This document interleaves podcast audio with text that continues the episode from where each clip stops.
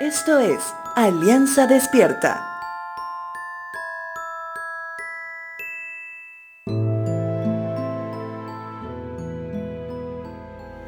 ¿Te has puesto a pensar si los planes que has elaborado para algo específico, ya sea un tema nada trascendental o hasta el objetivo más importante de tu vida, son planes que son 100% tuyos o tiene otros matices?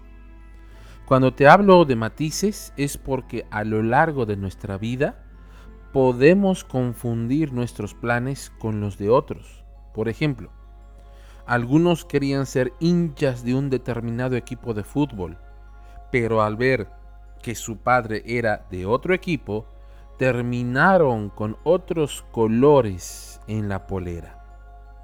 Algunos terminan estudiando una carrera profesional por una amable recomendación obligatoria de los padres, cuando las aptitudes eran otras. Es por eso que hay ingenieros mediocres, pero tremendos músicos en potencia.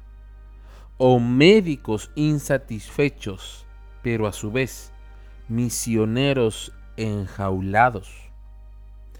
El proverbista en el capítulo 16, versos 1 al 3, es muy claro cuando dice, podemos hacer nuestros propios planes pero la respuesta correcta viene del Señor. La gente puede considerarse pura según su propia opinión, pero el Señor examina sus intenciones. Pon todo lo que hagas en manos del Señor y tus planes tendrán éxito. El punto central del proverbista es, ¿cuál es tu intención?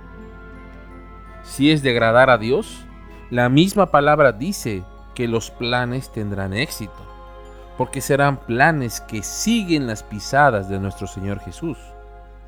Pero si nuestro plan es agradarnos solo a nosotros o al mundo, posiblemente ganemos el mundo entero, pero perdamos lo más importante, nuestra permanencia al lado del Señor.